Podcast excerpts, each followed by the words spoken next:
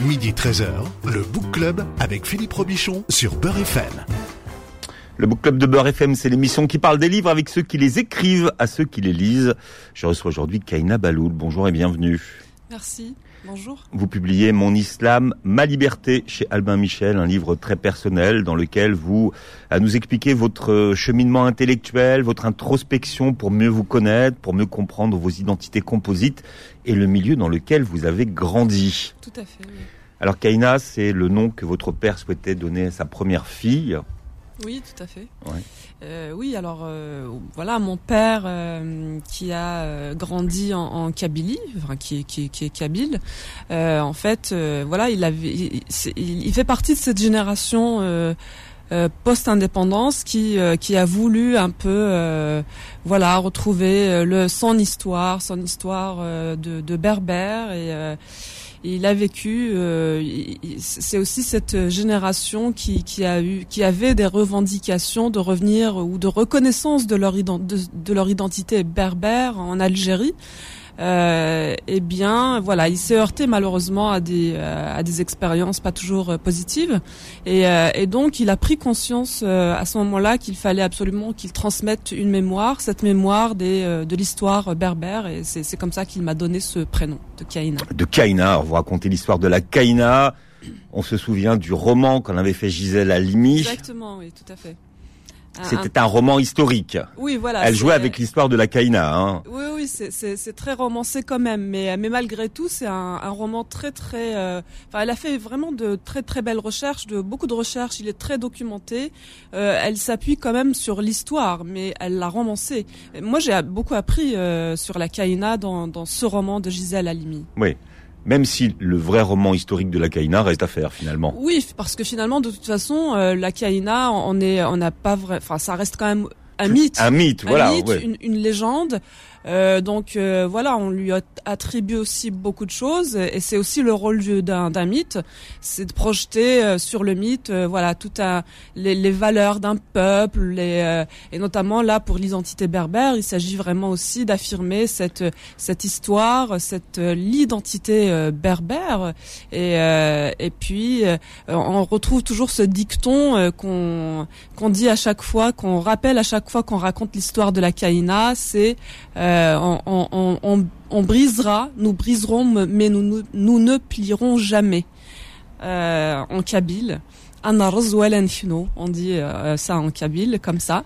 Alors donc, vous, vous euh, parlez bien le kabyle parce que vous avez grandi en, Algérie hein, et, que vous parliez à la maison kabyle Tout à fait, tout à fait. J'ai grandi dans un milieu où on parlait voilà où Ouais, on parlait alors, kabyle. Hein. Tout à fait. Donc je, je suis née à Paris et puis euh, je suis partie, euh, je suis repartie avec mes, mes parents très très jeunes euh, en Kabylie. Donc j'ai grandi en Kabylie où on parle euh, à la maison, dans la rue, partout euh, le kabyle, sauf à l'école. Donc j'en parle un petit peu aussi euh, dans mon livre où je dis que à l'école, à partir du moment où vous franchissez la, la, la porte de la, la, salle de classe, en fait, euh, ça y est, on devient arabe et on vous on nous apprend euh, l'histoire du du, du Maghreb arabe uni. Euh, voilà, ce qui était quand même euh, assez assez violent pour l'enfant que j'étais parce que d'un seul coup on, on vous on vous enseigne une histoire qui n'est pas la vôtre et puis on efface comme ça d'un revers de main, de, de manière très facile, votre identité et votre histoire euh, que je vivais moi au quotidien à la maison avec mes grands-parents. Moi, ce sont mes grands-parents qui m'ont transmis cette histoire de, de et, et cette culture kabyle, les berbères. Donc euh, voilà. Et pas que. Alors vous grandissez, enfin vous naissez en France, vos parents euh, vont en Algérie quand vous avez un an. Oui. Et votre mère repart très euh, tr- très rapidement. Hein, je ne veux pas rentrer dans votre histoire familiale, mais vous le racontez dans votre livre. hein, c'est pour ça que je me permets de- d'en parler. Et c'est pour ça que vous vous êtes élevé par vos grands-parents paternels. Voilà, tout à fait. Et donc Baloul, c'est le nom de Ouais. d'un saint, Voilà. d'un saint euh, euh, mar- maraboutique, hein, comme on dit. Exactement. Hein, Sidi. Baloul. Voilà, c'est ça, c'est exactement ça. Donc je reviens à cette, histoire aussi méconnue, euh, souvent très, très mal connue par les, les, les, les, Algériens eux-mêmes, par les Maghrébins eux-mêmes, des marabouts, des ma- marabouts en Afrique du Nord. Et là, en, en Kabylie, en l'occurrence, on considère, euh, enfin, il y a vraiment beaucoup de familles qui sont euh, qui sont dites familles mara de. Et- Donc maraboutique. Hein, maraboutique. Donc, Oui. ce sont des familles issues ou descendantes d'un d'un wali ou d'un saint. Euh, et il se trouve que voilà, ma famille est descendante d'un wali qu'on appelle euh, en kabyle Sidi, Sidi Bahloul Donc d'où le, le, nom de, de Baloul, Bahloul. Et le, le mot lui-même de Bahloul a toute une signification aussi. Alors souvent lorsqu'on veut euh, simplifier les choses à outrance, on, réduit le, sens de ce mot bahloul un peu à un aspect anecdotique en disant voilà c'est le fou, mais en réalité il y a derrière cela toute une toute la sagesse de, du soufisme, euh, voilà, qui, qui, est la tradition spirituelle de, de l'islam depuis la nuit des temps.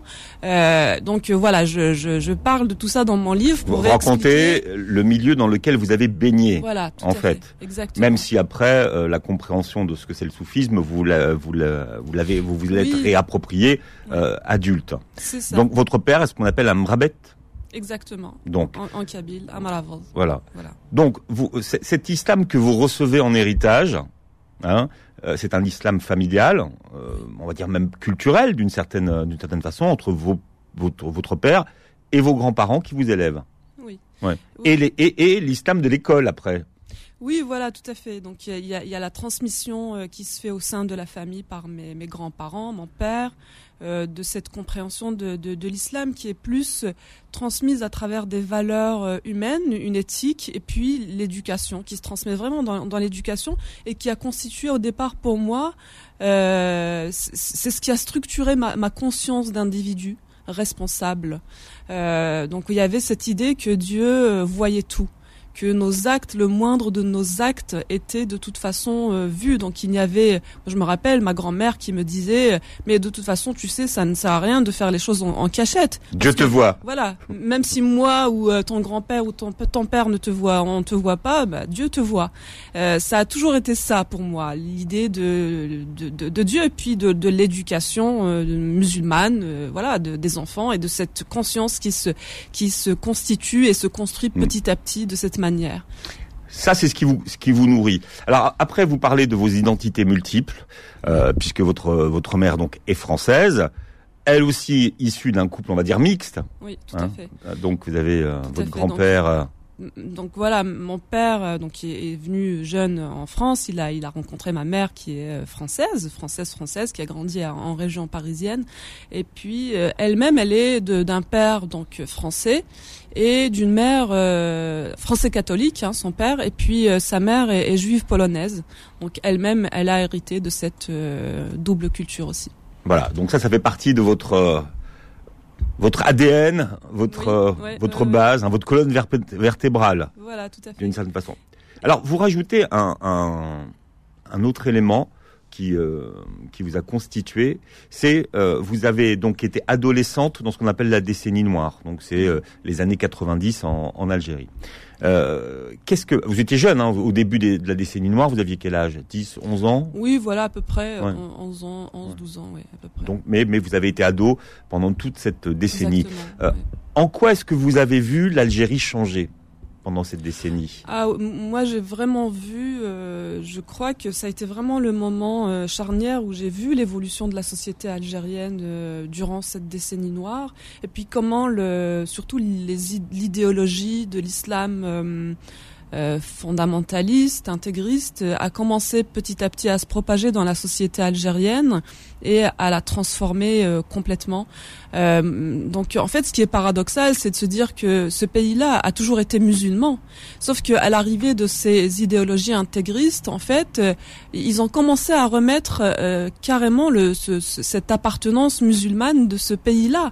En fait, dans leur discours, on avait l'impression que l'Algérie n'a jamais été musulmane et que tous ces musulmans là étaient jusque-là de faux musulmans ou pas de vrais musulmans. Et dans leur discours, il y avait cette idée que le véritable islam, le vrai islam, était leur islam. Donc ils ont commencé comme ça à diffuser leur idéologie et mm. un des plus gros euh, marqueurs de cette idéologie a été bien sûr le voilement des femmes parce que oui, un de leurs fondements ou de leurs obsessions, j'ai envie de dire, c'est de contrôler le corps de la femme. Et, et donc, euh, c'est comme ça que j'ai commencé à voir, on a commencé à voir dans la société hmm. algérienne apparaître les premiers voilements des, des femmes. Hmm. Vous vous dites, euh, j'ai connu l'Algérie et j'ai grandi dans une Algérie où il n'y avait pas de voile. Hein. Votre grand-mère, elle avait quand même le voile traditionnel. il faut, expliquer, oui, oui. Oui, tout à fait. Alors, mm. je suis souvent interpellée justement sur les réseaux sociaux sur cette question du voile. On me dit oui, mais euh, tu peux pas dire qu'il n'y avait pas de voile. Non, non, bien sûr, je ne parle pas du voile traditionnel, qui lui a eu la même évolution que tous les voiles dans toutes les autres traditions. Parce que le voile, à ce moment-là, dans ces années, c'est-à-dire que la génération de ma grand-mère, qui portait le haïk, ce qu'on appelle le haïk, en fait, à ce moment-là, toutes les autres femmes partout ailleurs dans le monde, même en France d'ailleurs, dans les campagnes françaises, les femmes aussi portaient un voile. Euh, voilà, dans la tradition chrétienne, juive et, et d'autres traditions. C'est ce que je dis d'ailleurs dans mon livre. Le voile n'est pas par essence musulman ni islamique. Euh, c'est une tradition, voilà. Donc, on, parlera de ça, mais on, va rester sur votre enfance et sur ce voile tradit que portait votre grand-mère. Oui, voilà, euh. mais, mais juste ce que j'ai envie de dire, c'est que ce voile-là que portait ma grand-mère a évolué de la même manière que tous les autres voiles, c'est-à-dire qu'il a eu tendance à disparaître. C'est-à-dire que la génération de mes tantes euh, ne portaient plus ce haïk traditionnel. C'est pour ça que je dis... Elles, moi, elles portaient quoi? Elles étaient dévoilées? Oui, elles étaient dévoilées. Hmm. Elles, elles s'habillaient... Enfin, dévoilées, elles portaient peu, oui. Elles ne portaient, elles se couvraient pas la tête, quoi. Voilà, elles s'habillaient... Euh. Même pour sortir, elles... Oui, bien sûr, hmm. bien sûr, tout à fait. Donc, euh, voilà. Et puis, petit à petit, à partir des années 90, on a vu apparaître le voile islamiste qui est devenu par la suite le voile hmm. islamique. Mais pour la pour l'ado que vous étiez euh, qui était en Algérie hein, euh, au lycée, est-ce que ça a changé quelque chose? Est-ce qu'on vous a demandé de, de, le porter à un moment donné le voile? Alors moi, ma, ma, famille, non, ma famille ne m'a jamais demandé de porter le voile. Euh, mon père était justement très euh, lui-même très révolté contre cette idéologie euh, justement intégriste. Euh, beaucoup beaucoup d'hommes, hein, il faut le rappeler, étaient contre cette idéologie islamiste parce qu'ils voyaient bien que c'était un islam politique. et voilà. Donc mon père ne m'a jamais imposé ni demandé de porter le voile, ni à moi, ni à aucune de, voilà des femmes de, notre famille n'a porté ce, voile-là. Mais, euh, mais par contre, c'est vrai que lorsqu'on est adolescent et qu'on commence à remettre en cause euh, votre compréhension de la religion telle qu'elle vous a été transmise par euh, vos parents, dans vos familles, en fait, vous vous posez quand même la question. Je me suis, c'est-à-dire que moi, adolescente, je me suis posé la question est-ce que je suis vraiment une bonne musulmane? Si je ne porte pas le voile. En fait, de vous-même, vous vous êtes posé la question ou c'est le regard bah, des autres qui vous renvoyait C'est le regard des autres et le discours des islamistes justement en fait qui euh, diffusait cette idée que euh, lorsqu'on portait pas le voile, on n'était pas une bonne musulmane. Donc euh, forcément, on se pose la question. Et comme j'avais la foi, même très jeune, j'avais la foi et que j'avais envie de plaire à Dieu, et donc j'ai commencé à me poser cette question effectivement. Kaina Baloul est l'invité du Book Club aujourd'hui. Je rappelle Kaina, vous le montrez à la caméra que vous publiez Mon Islam, ma liberté. On s'interrogera tout à l'heure hein, sur ce Mon Islam. L'éditeur c'est Albin Michel. Le Book Club revient dans un instant. Midi 13h, le Book Club avec Philippe Robichon sur Beurre FM. Voilà, le book club de Beurre FM qui a lu pour vous Mon Islam, ma liberté, c'est le livre de Kaina Baloul qui est mon invité ce matin. L'éditeur c'est Albin Michel. J'ai appris beaucoup de choses euh, en lisant votre livre. Et ça m'a sorti un petit peu de l'image caricaturale qu'on a de vous sur les plateaux de télévision. En général, quand vous êtes mm. invité, on vous demande toujours euh, de parler de questions qui, de toute façon, clivent. Oui. Souvent. Donc là, on comprend mieux à la lecture de votre livre votre parcours, la nature de votre réflexion et ce qui fait qu'aujourd'hui vous êtes là. Euh, on comprend mieux pourquoi vous avez euh, offert le traité de l'amour d'Ibn Arabi à Yann Barthès quand vous avez été invité euh, à, quotidien. Mais c'est vrai qu'on parlait du soufisme tout à l'heure. Ibn Arabi vous a peut-être, j'ai presque envie de dire que c'est votre guide spirituel d'une certaine façon. À moi, il a transformé ma vision de, et mon rapport à la religion, tout simplement. Il a, il a, oui, c'est. Alors on va rappeler pour tout le monde qui c'est Ibn Arabi pour pour les jeunes générations qui peut-être savent pas qui c'est Ibn Arabi. Mais, euh, mais c'est vrai que c'est une, une, des sources et euh, pour les soufis, c'est peut-être la valeur la plus importante.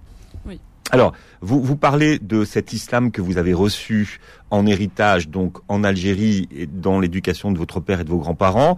Euh, vous avez douté ensuite, vous avez pris vos distances avec la religion et, vous vous êtes de nouveau rapproché de Dieu euh, avec la maladie de, votre père. En gros, c'est mm. votre parcours, c'est ça que vous expliquez. C'est ça, c'est ça. En fait, oui, je, je voulais euh, euh, expliquer un peu euh, quel a été mon, mon, parcours par rapport à la, à la, religion, pour que les gens comprennent d'où je parle et, et, pourquoi cet intérêt à la religion.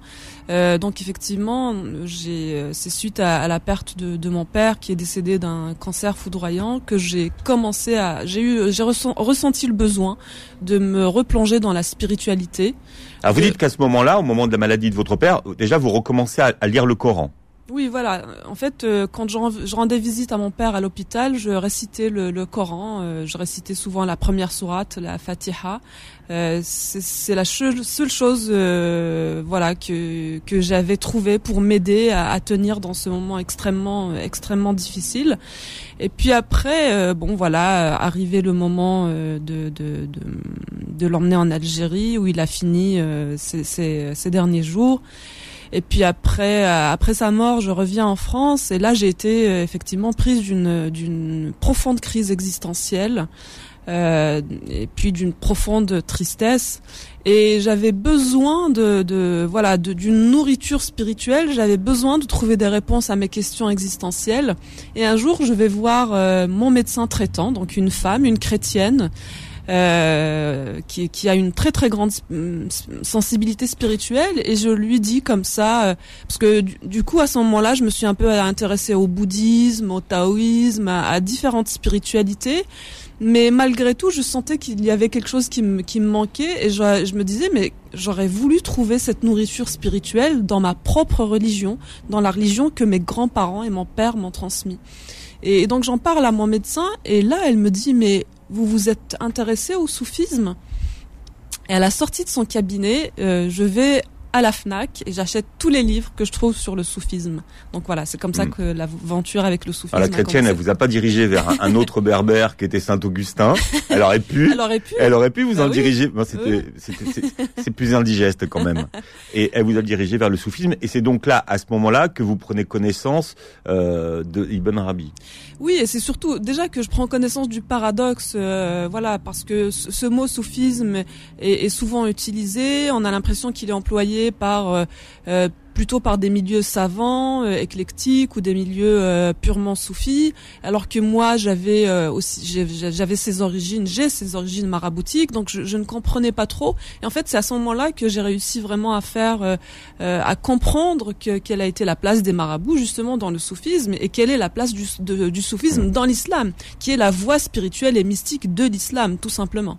Oui, euh, marabout est un mot quand même dévoyé aujourd'hui. Quand on parle, quand on parle de, de, marabout, euh, c'est un mot qui est, qui, qui est connoté euh, péjorativement. C'est aussi ce que j'essaye d'expliquer justement dans mon livre. Alors, il est connoté péjorativement et en réalité ça vient aussi de l'histoire coloniale euh, lorsque les, les, les, les euh, colons français étaient présents en Algérie et partout dans le Maghreb en fait ils ont eu ce regard un regard un peu condescendant vers envers ces, ces marabouts qui considéraient un peu comme des des fous un peu hmm. comme des voilà donc ils ont eu cette, ce regard euh, de vers la mystique et la spiritualité musulmane qui était très euh, voilà condescendant et plutôt négatif qu'ils ont décrit comme étant euh, le, le, culte des saints mais d'une manière un peu voilà très pour parler d'une spiritualité dévoyée hmm. c'est-à-dire qui s'éloignait du du du cœur de l'unicité etc et il se trouve que malheureusement, toutes ces, ces thèses-là qui avaient été euh,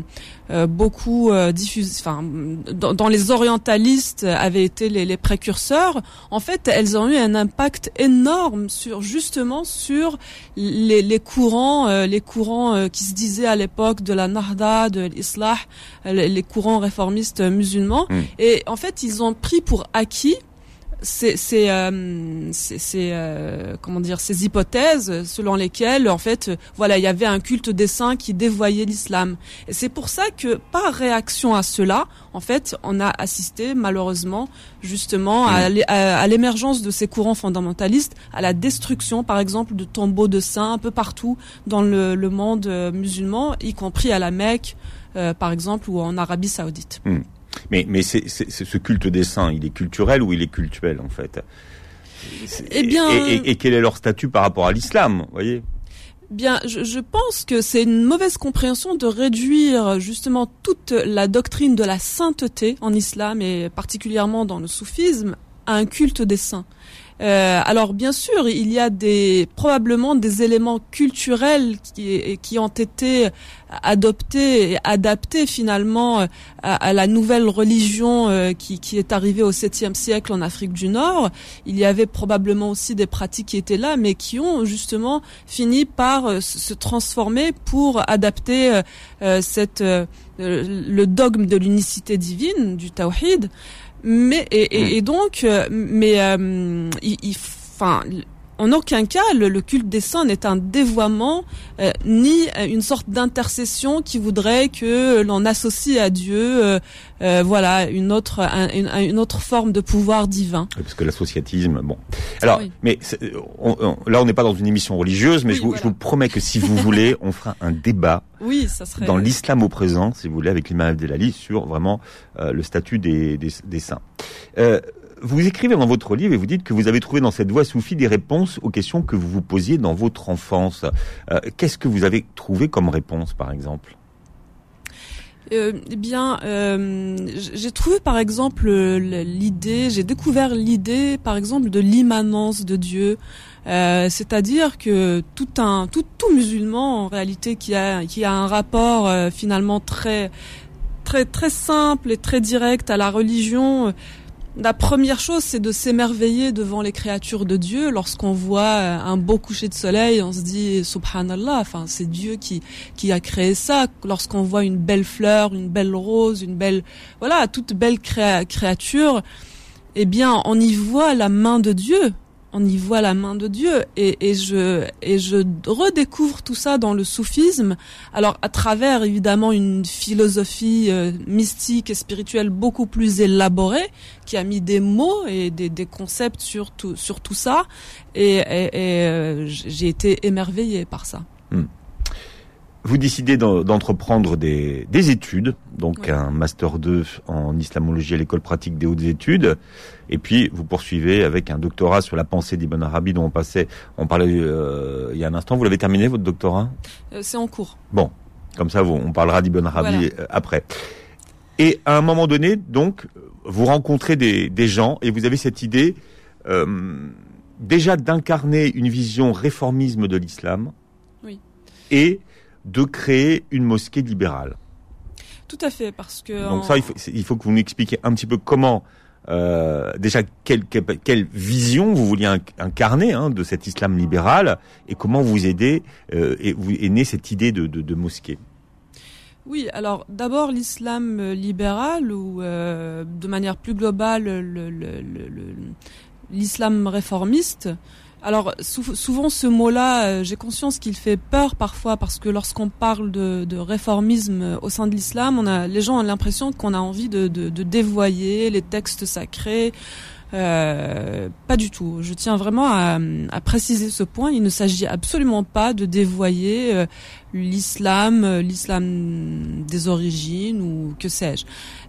En fait, j'ai simplement redécouvert à à travers mes études en islamologie des penseurs, euh, les penseurs réformistes de l'islam, euh, qui, qui, existent en réalité depuis le 19e siècle à peu près. Et certains chercheurs font remonter ce, ce courant du, du réformisme euh, à plus loin que cela, c'est-à-dire le 17e siècle. Et en réalité, je me suis rendu même, compte aussi, même avant, hein, parfois. Même avant, parfois, tout à fait.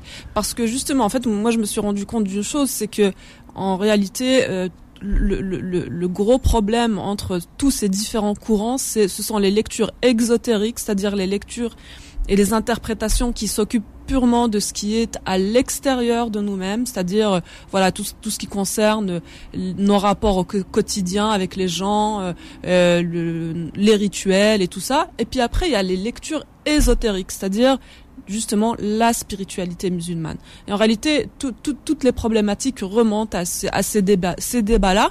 Donc au moment où je redécouvre ces penseurs euh, réformistes, en fait, je, redécouvre aussi la richesse de, cette de cette pensée et, euh, et à quel point en, fait les courants fondamentalistes malheureusement ont pris le dessus sur ces courants réformistes et aussi j'ai pris conscience aussi de ce moment charnière où justement ces courants fondamentalistes à travers Rachid Reda qui a euh, un peu utilisé euh, le, le, le, réformisme de Mohamed Abdou, la pensée de Mohamed Abdou qui était une véritable pensée réformiste. Et quand on parle d'une véritable pensée réformiste, c'est-à-dire que c'est une pensée qui, euh, par exemple, prend en compte l'altérité religieuse, l'altérité humaine, l'altérité de genre de façon tout à fait positif comme étant une donnée positive voulue par Dieu, ou alors par exemple qui prend la modernité et les défis de la modernité comme quelque chose à intégrer euh, dans la religion et avec lesquels il faut euh, vivre une religion de sa religion de façon harmonieuse.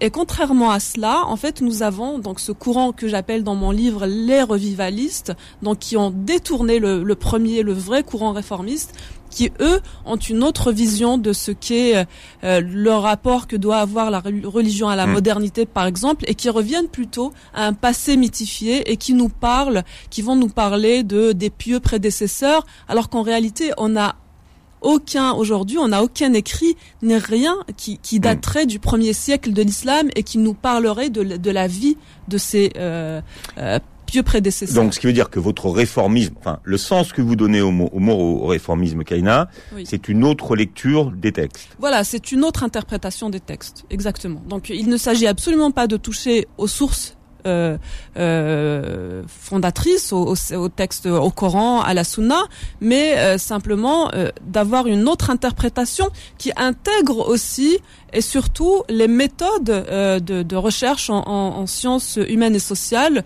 que, que nous avons développé, énormément développé aujourd'hui au sein de la recherche scientifique. Kaina Baloul est notre invitée. Ce matin, vous publiez Mon Islam, ma liberté chez Albin Michel et on en parle jusqu'à 13h.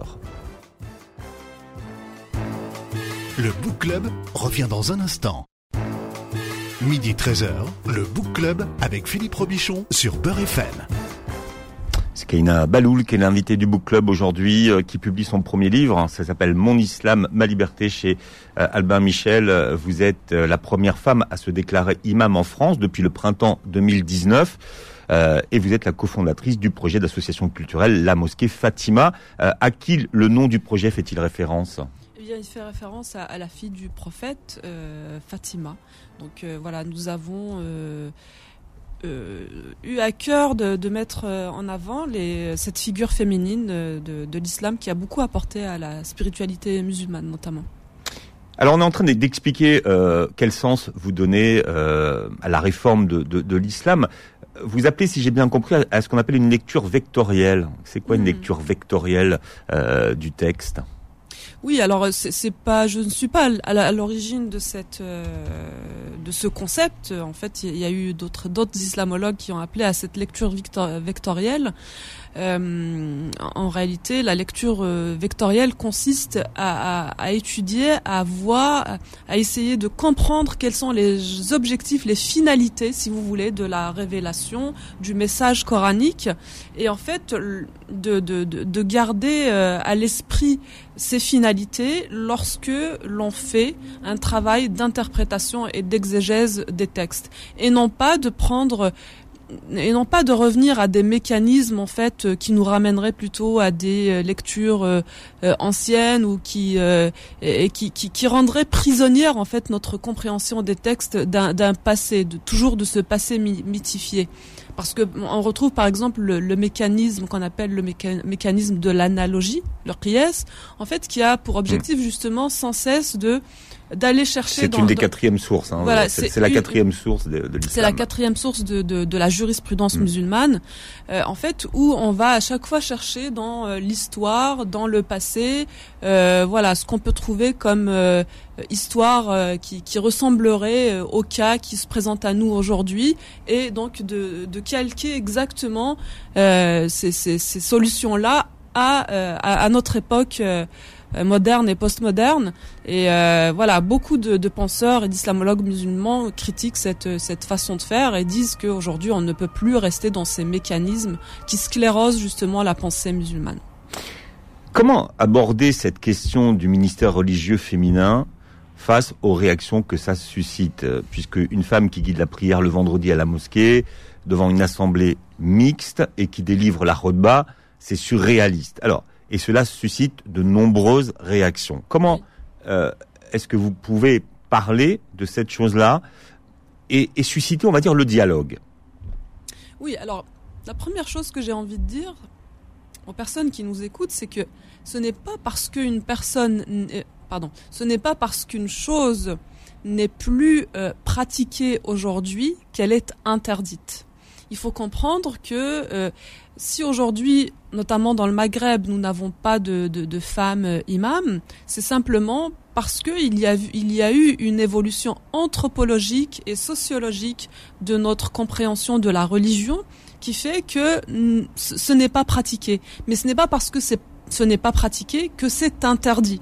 Parce que lorsqu'on revient au texte euh, fondateur de l'islam, c'est-à-dire le Coran et la Sunna, eh bien, d'abord dans le Coran, on ne trouve rien concernant l'imama de manière générale, c'est-à-dire que le Coran, ce n'est pas le Coran qui a institué cette fonction de l'imama, que ce soit l'imam, l'imama pour les hommes ou pour les femmes. C'est une fonction qui a été euh, euh, qui a été euh, mise en place, instituée de manière plus tardive pour organiser le culte musulman. Donc absolument rien dans le Coran n'interdit à une femme d'être imam. Alors, quand vous faites vos recherches, vous tombez sur quelle source pour parler de cette question, puisque vous avez fait des recherches Oui, bien sûr, j'ai fait des recherches et j'en parle dans mon livre euh, et je voilà.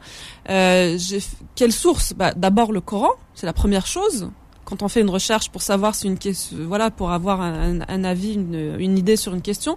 Et puis après, la deuxième chose, c'est d'aller voir euh, les, sources de, la tradition prophétique. Donc, et à ce propos, nous avons, euh, voilà, euh, tous les recueils de la tradition prophétique. Et il se trouve que nous avons dans certains recueils, comme par exemple le Mousnad de Ibn Hanbal, ou les Sunan de Al-Bayhaqi ou bien d'autres recueils de, de, la tradition prophétique, on retrouve justement deux hadiths, deux traditions prophétiques qui nous parlent du cas d'une femme qui s'appelait Umm à l'époque du prophète, qui a été désignée par le prophète lui-même pour être imam. Et alors ce, alors elle était où? Elle exerçait où? Parce alors, elle dans était quel dar dans quel dar elle exerçait Justement, justement. Alors, elle était à Médine. Euh, elle vivait à Médine. Elle faisait partie des Ansar, c'est-à-dire les gens de Médine qui ont hmm. soutenu le, prophète après son émigration à, Médine. Et, cette femme avait apprenait le Coran, donc elle était, euh, c'était une femme savante qui connaissait le Coran par cœur. Et un jour, on, raconte qu'un jour, cette femme demande au prophète euh, de, l'accompagner pour faire une, une bataille avec lui. Et le, le, prophète euh, euh, wa lui répond en lui disant euh, non, écoute Umm tu seras plus utile en restant chez, chez toi pour justement enseigner le Coran et guider les prières. Donc il décide de lui désigner un muazzin, donc quelqu'un qui fait un appel à la prière. Donc il faut signaler là qu'il s'agit d'un homme. Et c'est euh, ces hadiths, donc ces traditions prophétiques, nous apportent aussi, nous rapportent aussi le fait que cette femme avait chez elle un, homme esclave et une femme esclave. Donc, si à minima, juste euh, à travers ces deux traditions prophétiques, on constate que le foyer de Omaraka était mixte, c'est-à-dire qu'il y avait un muazzin, c'était un homme, et qu'il y avait un homme esclave, une femme esclave. Et donc, Umm le prophète avait demandé à Umm d'être imam sur les gens, ne serait-ce que de sa maisonnée.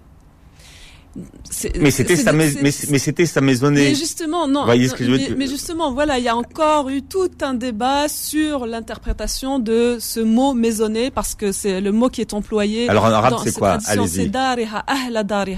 Les gens de sa maisonnée. Sauf que lorsque on revient à l'étymologie de ce mot et puis sur les différentes interprétations qui sont données à ce mot, en fait, euh, ça peut être, euh, ça, ça renvoie aussi à l'idée de douaira qui, qui peut vouloir dire aussi le quartier ou la cité ou sa, sa, sa ville. Et en réalité, il y a eu de grands savants euh, qui ont aussi qui, qui, sont allés dans ce sens en disant que euh, en, en, fait, ce n'était pas juste pour les gens de sa maisonnée, mais mais c'était sur euh, tous les gens de son quartier. Hmm. Vous, vous vous intéressez donc sur le sens de ce mot imam. Donc, c'est quoi le sens du, du mot imam? Oui, alors le mot du sens imam, il faut revenir tout simplement à son étymologie en, langue arabe. Imam, ça vient du mot amam, et imam c'est devant. Donc imam c'est celui qui se tient devant c'est la personne qui se tient devant pour guider ou donner un peu le tempo, si vous voulez, pour euh, guider une prière. Et en général, bien sûr. Alors vous donnez un autre sens, vous, le modèle?